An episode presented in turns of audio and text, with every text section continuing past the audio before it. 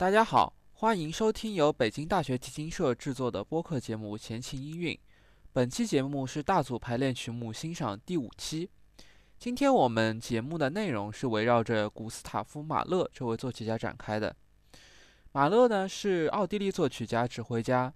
作为作曲家，他是19世纪德奥传统和20世纪早期的现代主义音乐之间承前启后的桥梁。马勒的作曲范围较窄。作品数量不多，终其一生，作曲总是指挥之外的副业。其作品绝大多数是交响曲和歌曲。首先，我们要听到的是升 C 小调第五号交响曲。这部交响曲作于1901年至1902年。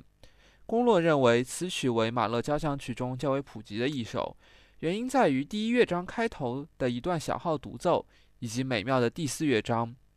这个第四乐章曾被用于《魂断威尼斯》的电影的背景曲。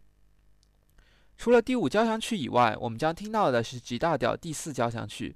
这是马勒于1899年至1901年间创作的四乐章交响曲，是马勒创作交响曲中编制最小、时长最短的一首。它的风格较为温和、乐观、精巧，某些乐段甚至有古典乐派的风格。我们将会播放的是第四交响曲的第一乐章。好的，本期节目的介绍就到此为止了。那么接下来就请大家欣赏聆听马勒的作品吧。